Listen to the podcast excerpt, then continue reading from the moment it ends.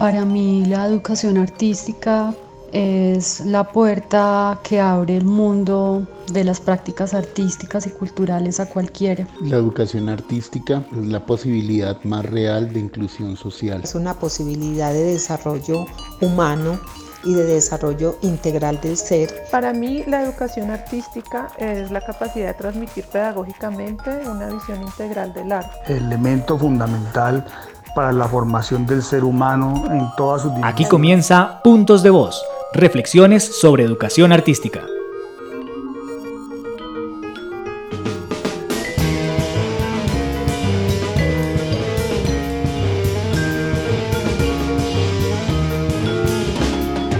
Bienvenidos y bienvenidas a un nuevo episodio de Puntos de Voz, reflexiones sobre educación artística en Colombia.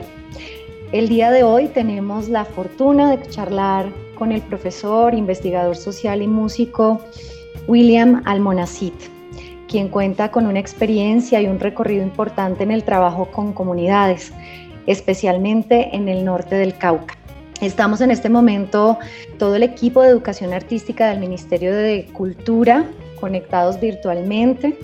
Al otro lado de estas pantallas se encuentran mis compañeros Gina Forero y Carlos Dueñas listos para iniciar esta charla. Hola Carlos, hola Gina, bienvenido William, muchas gracias por compartir este rato con nosotros. Muy buenas tardes eh, William, buenas tardes, buenas tardes equipo. Eh, igualmente reitero el agradecimiento a William por aceptar esta invitación. Buenas tardes, mi nombre es Gina Forero. Les agradezco a todos que nos encontremos en este espacio y te doy la bienvenida. Buenas tardes, William. Eh, buenas tardes, eh, mi nombre es Julián Almonacid y pues eh, les agradezco la invitación y espero sea de provecho para todas las personas que vayan a escuchar este podcast. Bueno, William, entonces pues para arrancar con esta conversación, cuéntanos por favor quién eres, de dónde surge este vínculo, esta relación con el norte del Cauca y por qué esta zona del país. Eh, bueno, em, yo soy licenciado en música, voy a hablar desde lo académico. Soy licenciado en música de la Universidad Pedagógica Nacional. Mm, y el vínculo comienza eh, cuando más o menos en el año 2009, 2010, eh, vi un programa de, por Señal Colombia que hablaba de violines caucanos hasta ese momento de mi vida, toda mi formación eh, musical y, digamos como, como, como, sujeto había estado inclinada sobre todo hacia las orillas del rock y de la música clásica. Entonces, un tipo que, que respiraba rock eh, todo el tiempo. Eh, pero cuando llega el momento, o sea, el momento de ver este programa por Señal Colombia, realmente me quedó, tuvo un impacto en, en, mí. no sabía que este tipo de músicas existían y esta cosa del misterio, de, tratar de entender qué era eso eh, de las músicas de violines caucanos, pues eh, finalmente redundó en, eh, mi trabajo de pregrado. Y por supuesto, eso cuando, cuando yo lo vi, lo relacioné como con filosofía de la otra edad y todo, y, y, como estas formas de pensamiento, pero, pero fue ya haciendo el pregrado que, me, que finalmente me incliné por, por investigar estas músicas. Un factor importante tiene que ver con eh, el ingreso que tuve eh, en un grupo institucional eh, de la misma universidad en la que estudié, que era el grupo de músicas y danzas del Pacífico.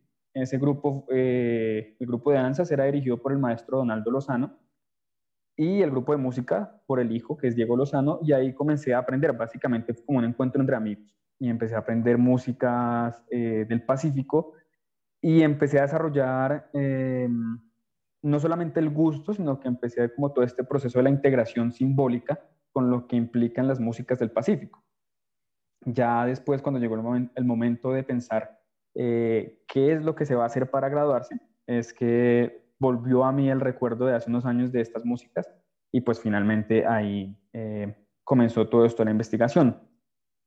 Eh, realmente mm, todo el entramado teórico para tratar de entender estas músicas, eh, yo lo estaba haciendo desde una perspectiva de colonial, eh, fue muy importante, pero es la, la, experiencia vivir la experiencia de poder ir al territorio, de poder reconocer, conocer estas músicas de primera mano, conocer a las personas que las realizan, finalmente es lo que nos permite o me permitió eh, completar la, la, formación, el proceso de formación investigativo en el que estaba. Yo llegué a Santander de Quilichao, que era como el epicentro de estas músicas desde lo que yo había leído, sin conocer nada. Recuerdo mucho, llegué a Cali, llegué al terminal de Cali, pregunté cómo hacía para llegar a Santander de Quilichao. Me dijeron, tome este, este bus, que es un bus pequeñito, un colectivo prácticamente. Y ya cuando llegué a Santander de Quilichao, pues se baja, me dijeron. Entonces, em, efectivamente, tomé la vía panamericana y me bajé en el punto en el que se bajaron más personas, porque no tenían ni idea del lugar al que iba. Entonces me bajé y luego de que me bajé, pues miré para todos lados y dije, voy a seguir a las personas, pues a donde va la mayoría de personas efectivamente pasé la, calle y así fue como llegué al parque principal, de, al parque central de Santander de Quilichao. Ya ahí más o menos pregunté dónde me podía eh, hospedar.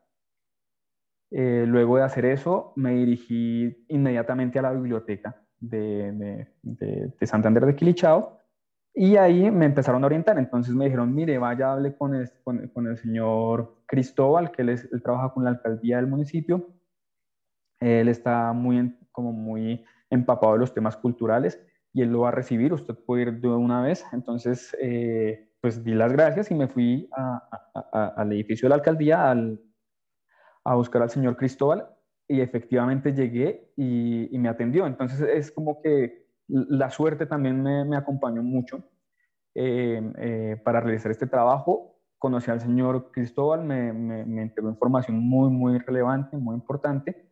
Y él me dijo, mire, puede llamar a este señor, este señor es músico de esta agrupación, puede llamar a este otro señor. Em, y así, entonces fui como, llegaba a donde, a donde el primer señor y me decía, no, mire, vaya y hable con él, que él sabe tal cosa. Y así fue como empecé a conocer ya la, por lo menos este, esta pequeña parte de, Santander de Quilichao y veredas que son relativamente cercanas como Quinamayo y, y Dominguillo.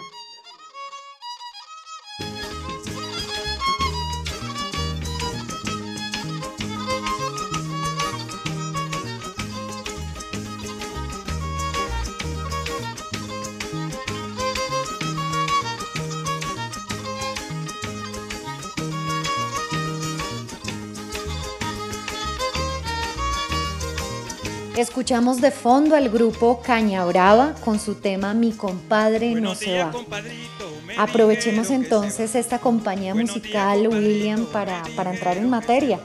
¿Qué son las músicas de violines caucanos? Eh, bueno, entonces, eh, para contextualizar un poco sobre qué es esto de las músicas de violines caucanos, son músicas eh, únicas en el mundo, no se dan solamente en el Cauca, también se da en una parte de, eh, sur del departamento del Valle. Eh, entonces, em, como por los lados de Puerto Tejada y estas cosas, también está, se da esta práctica cultural. Son músicas eh, cuyo origen es bastante particular porque, de acuerdo a las investigaciones y por lo mismo que me han dicho los mismos músicos y sabedores tradicionales, son músicas que se dan por el encuentro entre eh, población afro eh, traída en condición de esclavitud eh, y para trabajar en las grandes haciendas coloniales que se ubicaban en esta zona del, país. La idea del violín se inserta en las prácticas musicales de, de estos grupos sociales porque em, las personas afro veían como en las fiestas, en las haciendas coloniales, pues los, los hacendados hacían, usaban el violín, la guitarra, el contrabajo para, pues, para divertirse.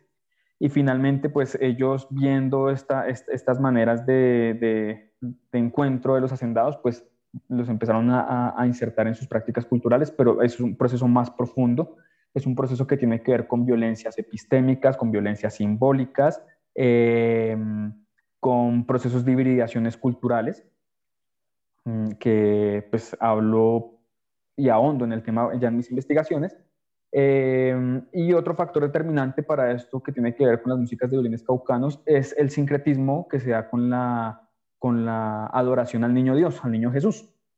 Y a partir de ahí, pues surgen las, las fugas o jugas de, de adoración, que mm, son las maneras en que eh, estas poblaciones afro de, esta zona del mundo, pues empiezan a, digamos, a tener un desarrollo musical bastante particular y además eh, danzario, porque se, digamos que se crea el baile, el baile de la, de la fuga o de la juga, que es un baile que, mm, pues, que solamente se da allá. Me parece importante detenernos y profundizar un poquito en esto, William. ¿Cuáles son las particularidades de estas músicas? Bueno, particularidades de, de, la música de los violines caucanos. Tiene una historia sumamente interesante. Como les decía, producto de violencias epistémicas, de, de, de exclusiones, eh, no solamente económicas, sociales, sino de exclusiones eh, ontológicas. Pues eh, se toma el violín o la idea del violín y ellos eh, empiezan a construir un violín diferente al violín occidental. Entonces es, lo empiezan a hacer con guadua, con materiales que ofrece el, el entorno en el que ellos están viviendo. Y asimismo, los modos de interpretación y las sonoridades son, digamos, que se escapan o, están por fuera de lo que eh, conocemos como eh, la música occidental. Entonces, desde, desde el punto de vista eh, de la construcción, como les decía, son, se, se, hacían con, eh, con tipos de maderas y materiales que daba el ambiente, que ofrecía el ambiente. La misma, el mismo tipo de construcción eh, pues variaba a lo que era un violín occidental, como lo conocemos. Eh, hay fotos, ustedes pueden consultar eh, fotos de violines caucanos tradicionales que son hechos en guadua y, y, hay unas, pues digamos que hay una diferencia bien marcada. Las sonoridades, por ejemplo, no están afinados en, en el sistema temperado de la música occidental, que es, por, por decir un ejemplo, do, re, mi, fa, sol, así. Son otro tipos de afinaciones eh, y asimismo otro otros tipos de interpretaciones diferentes a la técnica occidental. Estas son músicas que realizan eh, pues campesinos, son músicas campesinas de campesinos eh, afro. Y asimismo las temáticas que, que, que, que se tocan en las canciones eh, narran la, la cotidianidad, eh, narran la adoración a, religiosa, por supuesto, y pues se bifurcan y empiezan a, a aparecer una, una cantidad de aires musicales muy interesantes en esta zona. Contrastando, por ejemplo, con la mirada que tenemos eh, en la, en la academia musical occidental, eh, pues por supuesto que se escapa y ahí, comienzan a, a, aparecer un poco los discursos hegemónicos sobre lo estético y, y, y, que, se, y que se reproducen casi que de forma eh, natural entre músicos y personas eh, digamos que son ajenas a toda, a, toda disciplina artística, y es decir, bueno, es que, o, era, era decir, esos violines son desafinados.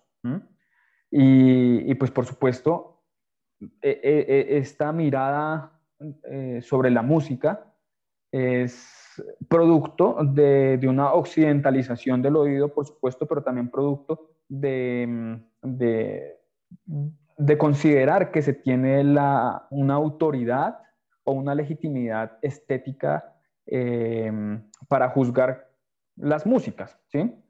Cuando hablamos de, este tipo de músicas, que son producto de, de sistemas o entramados eh, de saberes histórico-culturales, pues hablamos de músicas que pueden ser de 300, 280, 250 años y eh, en ellas se refleja todo el, entramado de existencias de estos grupos sociales, todas las luchas históricas, todas las dificultades y como les decía, las historias de exclusiones que han, por las que han pasado, pero también las maneras en que ellos han, eh, eh, digamos, construido su propio, su, sus propios escenarios vitales y desde la academia musical decir que son violines desafinados, decir que, toca, que no se toca con la técnica o que tocan mal porque no usan la técnica occidental, eh, bueno, y otro tanto de cosas, pues es deslegitimar desde la música la existencia misma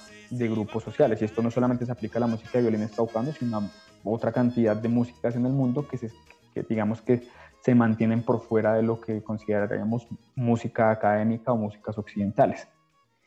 William, en un encuentro previo nos contaste sobre las prácticas de frontera. ¿Cuáles son esas prácticas de frontera de las que hablábamos en ese entonces y, a qué se refieren?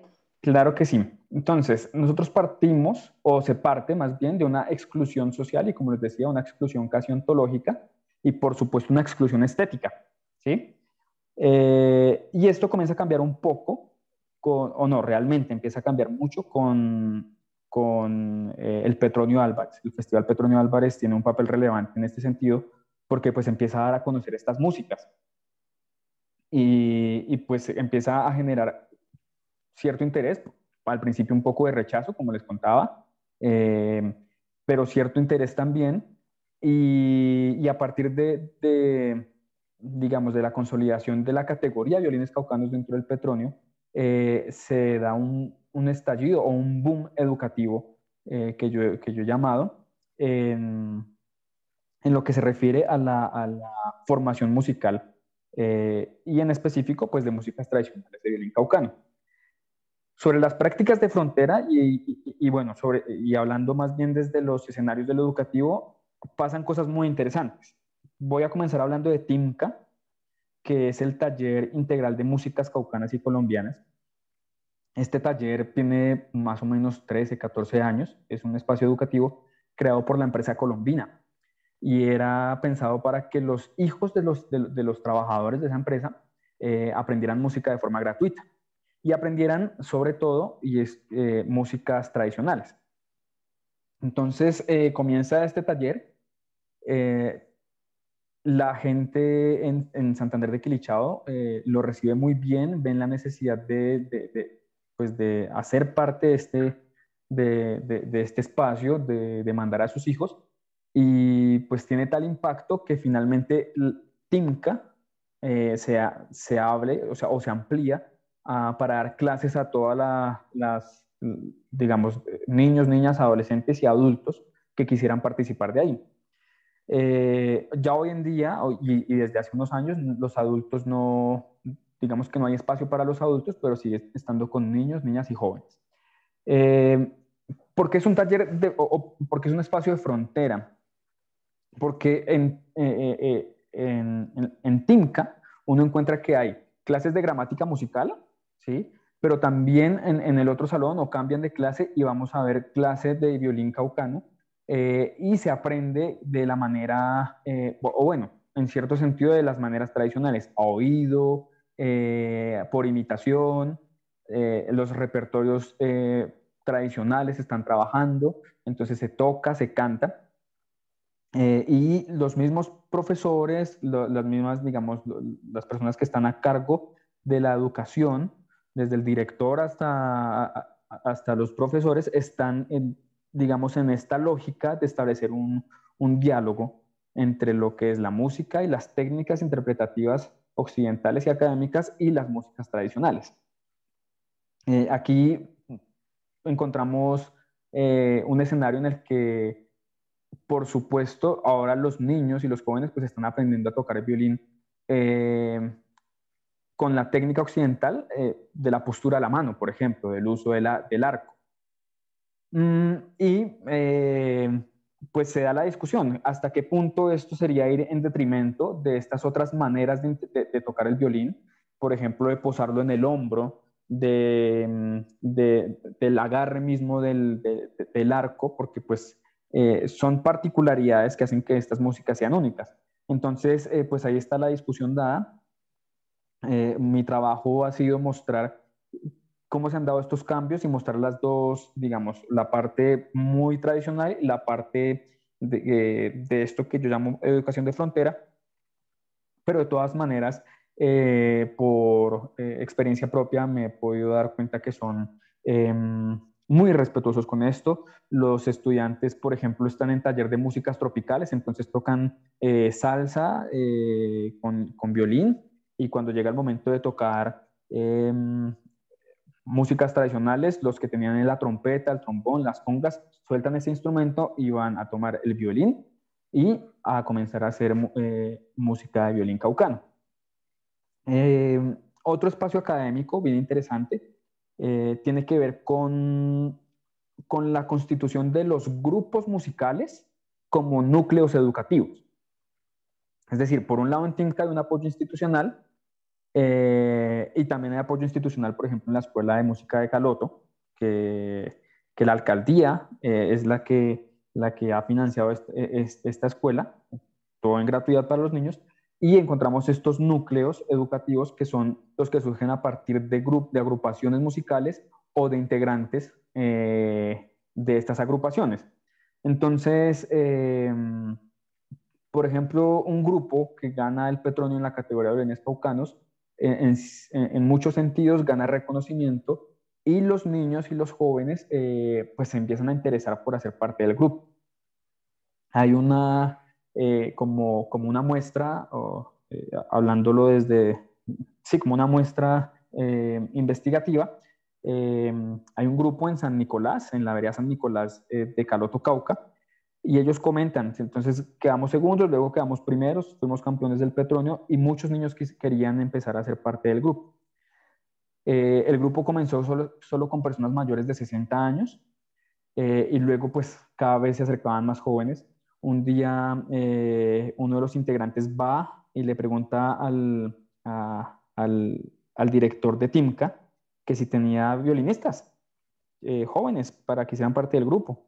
Entonces él le dijo, mire, escoja, escoja entre ellos eh, los que quiera. Y escogió dos violinistas y así se empieza a, digamos, a formar este grupo de, em, de, de, a conformar un grupo intergeneracional. Finalmente, ya como me comentaban ellos, eh, ha sido tanto el, digamos, el interés de los niños y de los jóvenes por hacer parte del grupo que tienen como una es el, como decían ellos, como categorías, decían ellos. Em, tienen una versión de niños, una versión de jóvenes y una versión de adultos.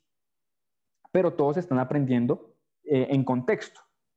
Entonces, aparte del, del, digamos, del encuentro intergeneracional, eh, pues todos los sistemas de saberes, todos los, los sistemas simbólicos, todo lo que, lo que, lo que eh, está por debajo, o, lo que sustenta a estas músicas históricamente, eh, perceptivamente, subjetivamente, si se quiere también, em, lo están aprendiendo también los niños en el contacto con los mayores.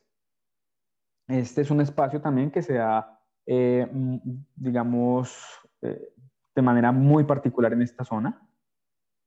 otro, otro ejercicio que se da es cuando personas ya adultas que viven en zonas alejadas, en veredas alejadas, eh, asumen la necesidad de, ofrecer un espacio para los niños de su vereda y para los jóvenes y se movilizaban antes a, a Timca eh, buscando algunos métodos didácticos y aprender también un poco de música para irse de nuevo a la vereda a enseñarles a, los niños. Em, por supuesto, digamos que, ellos mismos reconocen las falencias de, de no tener em, métodos de enseñanza o pedagógicos o pedagogías de la enseñanza musical, pero no por eso van a dejar de, eh, digamos, de, llenar un espacio que es muy necesario, sobre todo por las condiciones mismas en las que se encuentran, pues son territorios alejados y la amenaza de, de los grupos armados, de, ser reclutados, de irse a la guerra, pues es latente todo el tiempo, ¿sí? Entonces, eh, digamos que así se comienzan a configurar unos núcleos educativos muy interesantes. Lo creativo, eh, hablando un poco desde la perspectiva de Mauricio Bedoya, el profesor de la Universidad de Antioquia, em, no, no se reduciría únicamente a la creación artística o estética, sino que la creatividad como posibilidad de resistencia es, la, es el ejercicio de crear otras posibilidades, de construir unos espacios otros en los que eh, las lógicas imperantes y, digamos, un poco contradictorias de la vida puedan eh, encontrar una salida.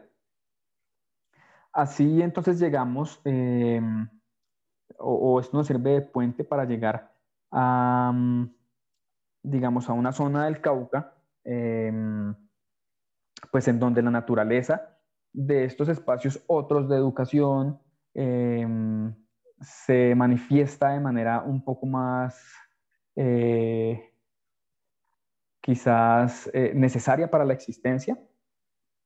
Em, y esto tiene que ver necesariamente con eh, la llegada de, o la incursión de grupos armados ilegales a los territorios.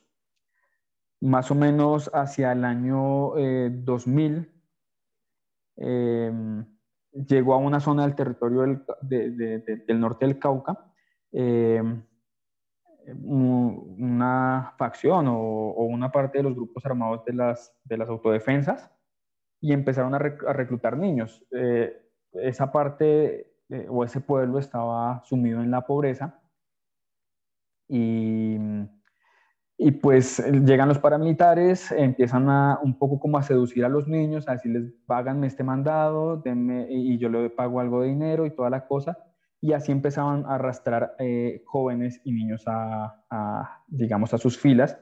Y por testimonio mismo de, las, de, personas de allá, pues decían que llegaba un momento en el que no volvieron a saber de muchos de sus, de, sus niños, de los niños que veían crecer. Aparte de eso, pues empiezan a, imponerse las leyes o, o, los métodos de, organización que, que, estos grupos imponen. Entonces, eh, toques de queda, no podía haber grupos de jóvenes reunidos porque si no se convertían en objetivo militar. Si llegaban en, la noche y salían los perros a ladrarles, los, los mataban, ¿sí?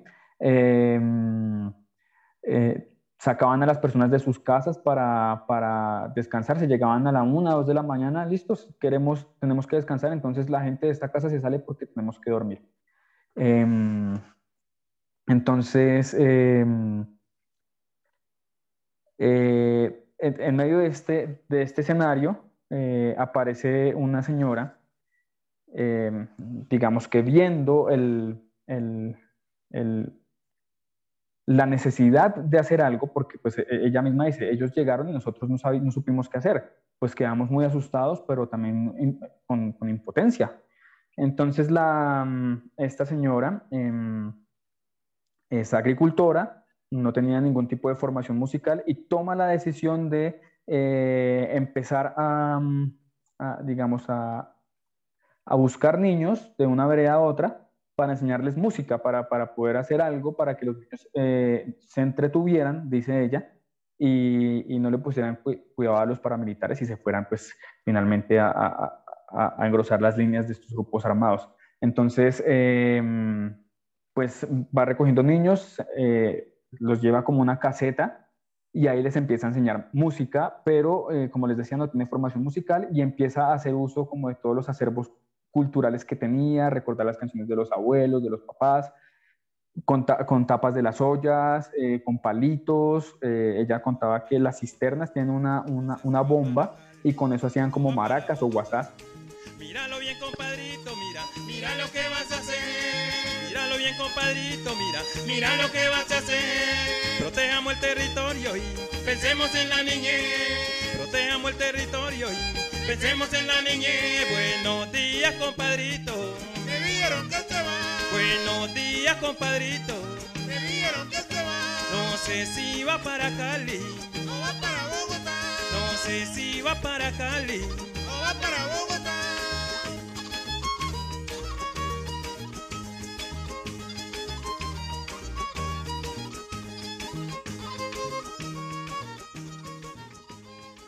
De la necesidad de responder a estos eh, escenarios contradictorios de la zozobra, del miedo y de la muerte, pues surge una respuesta de naturaleza totalmente opuesta, que es una respuesta creativa, y es constituir un espacio educativo otro y enseñar músicas tradicionales. Y es allí donde se manifiesta o podemos encontrar de manera un poco más clara cómo la música en estos escenarios y cómo la educación en estos escenarios eh, se convierte en un ejercicio para sostener la vida misma, para eh, reafirmar la vida ante estos escenarios de la muerte y del miedo que están impuestos. La música, eh, en, ese, escenario específico en el que yo estuve, se convirtió en una necesidad de la existencia misma. La música dejó, o, contrario a lo que pasa en, otros, espacios de la vida social, en los que la música se usa como eh, para el entretenimiento o es vista como algo eh, prescindible, en estos escenarios es una apuesta por la vida misma. Con la música eh, se, puede resistir a la muerte y, cosas de los que he encontrado en las investigaciones es que no solamente pues, es con la música, sino con las apuestas estéticas y sensibles. Eh, una cosa que le digo a mis estudiantes eh, es que en un país de cuerpos desaparecidos, tiene todo el sentido del mundo estudiar danzas, porque eh, son estudiantes de arte danzario. En un país en el que los paisajes tiñen de sangre, pues tiene todo el sentido apostar por ser pintores. Y en el país en el que retumban los fusiles, pues tiene más sentido aún hacer música. Entonces, em, pues eh, como el gran objetivo de, las investigaciones, o uno de los grandes objetivos de las investigaciones, es poder eh, ofrecer estas miradas sobre el ejercicio artístico, sobre el ejercicio educativo, sobre el ejercicio estético como posibilidad de existencia. Em, y, como, y, también tratar de, de, contar un poco eso que pasa en, en territorios lejanos y pues que no conocemos eh, muy bien. Hay una cantidad de experiencias sumamente eh, complejas y, y, unas respuestas a, a, escenarios eh, muy difíciles que son absolutamente creativas. Em, de ahí se, digamos que se llega a este concepto de resistencias creativas no violentas que acuñé en, en, en la tesis de maestría entendiendo que la resistencia no violenta eh, tiene una intencionalidad eh, política y su figura más eh, representativa vendría a ser Gandhi, ¿sí? pero la resistencia creativa no violenta es, aquello, es aquel ejercicio de resistencia en, cuyo núcleo se, se, encuentran las apuestas estéticas y sensibles. Este sería un poco como el resultado de mis investigaciones y la mirada cómo se aborda esto de la, música, esto de, lo estético, esto de las prácticas culturales tradicionales como eh, maneras de constituir resistencias creativas no violentas. Y pues finalmente para entregar eh, y aportar un poco a, abrir la mirada eh, sobre estos temas y desde, desde la parte investigativa.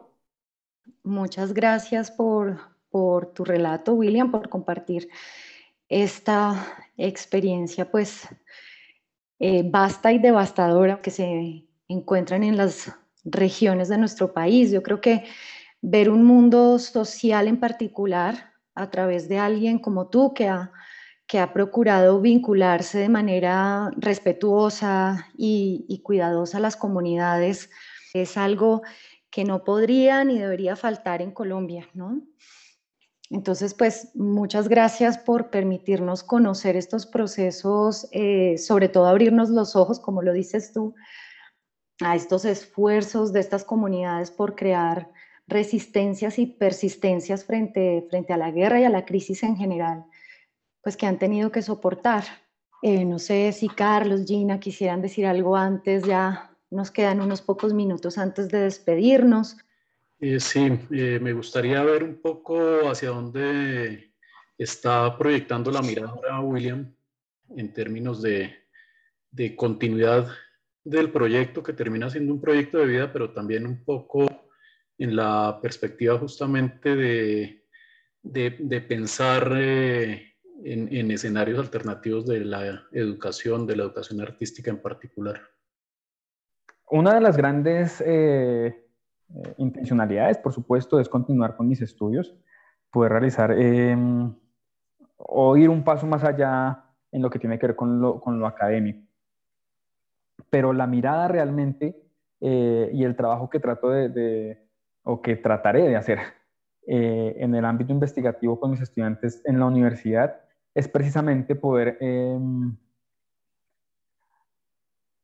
establecer metodologías eh, para observar el mundo social desde estas perspectivas, que son eh, más allá de interesantes, eh, urgentes. lo que pretendo ahora es poder ampliar esto, esto de, lo, de lo investigativo y seguir proponiendo metodologías de investigación. Realmente eh, la tesis de maestría se constituye como un entramado teórico metodológico para abordar el estudio de prácticas culturales tradicionales y su relación con la constitución de resistencias creativas no violentas. Entonces, eh, pues la perspectiva sigue siendo la de la formación investigativa, la de tratar de entender eh, el mundo de lo estético de, de manera más amplia, de mm, reconocer eh, los acervos histórico-culturales, eh, evitar el aplanamiento de la vida, y el aplanamiento de la vida pues va con el aplanamiento de las, formas culturales, de las formas en que se percibe la vida, de las formas en que se siente. Y, mm, y bueno, ojalá, y, esto ya es más en el campo utópico, tristemente, eh, pues que esto sirva un poco para, para lograr cambiar las categorías con las que percibimos el mundo y, y, ojalá fuera un aporte a esta paz soñada y lejana otra vez en la que estamos. Entonces, bueno, pues es un trabajo, yo, yo trato de hacer un trabajo comprometido con, con, las personas eh, eh, eh, y un trabajo comprometido con, pues, con este gran objetivo que, digamos, oculto o objetivo eh, intrínseco, que es la, la, construcción de una, de una paz vista desde lo estético. Gracias William, buen camino de aquí en adelante. Esperamos contar con usted en otros espacios para seguir conversando sobre la educación artística en estos espacios no convencionales, en la ruralidad y en las regiones de Colombia donde con mucho esfuerzo se hace la educación artística de maneras diversas. Bueno, William, primero te quiero agradecer por compartir este trabajo con nosotros. Es muy valioso. Felicitaciones por la dedicación, el compromiso y la valentía con que, con que desarrollaste este trabajo. Eh, gracias por traerlo acá a nuestro espacio y compartirlo de esta manera con nosotros. Muchas gracias por la invitación y pues en lo que se pueda eh, colaborar para ampliar, por supuesto, estoy a disposición. Vamos cerrando entonces aquí este episodio número 4 de Puntos de Voz, Reflexiones sobre Educación Artística.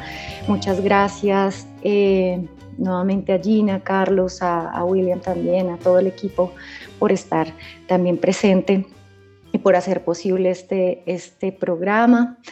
Eh, recuerden que estamos en varias plataformas, los invitamos a que nos ayuden a compartir y a divulgar para que se sigan eh, visibilizando estas experiencias vitales eh, en nuestro territorio nacional.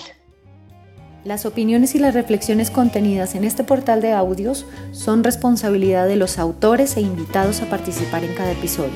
Sin embargo, como equipo, abogamos por la pluralidad de voces el hecho de coexistir en este espacio no quiere decir que las ideas aquí expuestas representen al Ministerio de Cultura.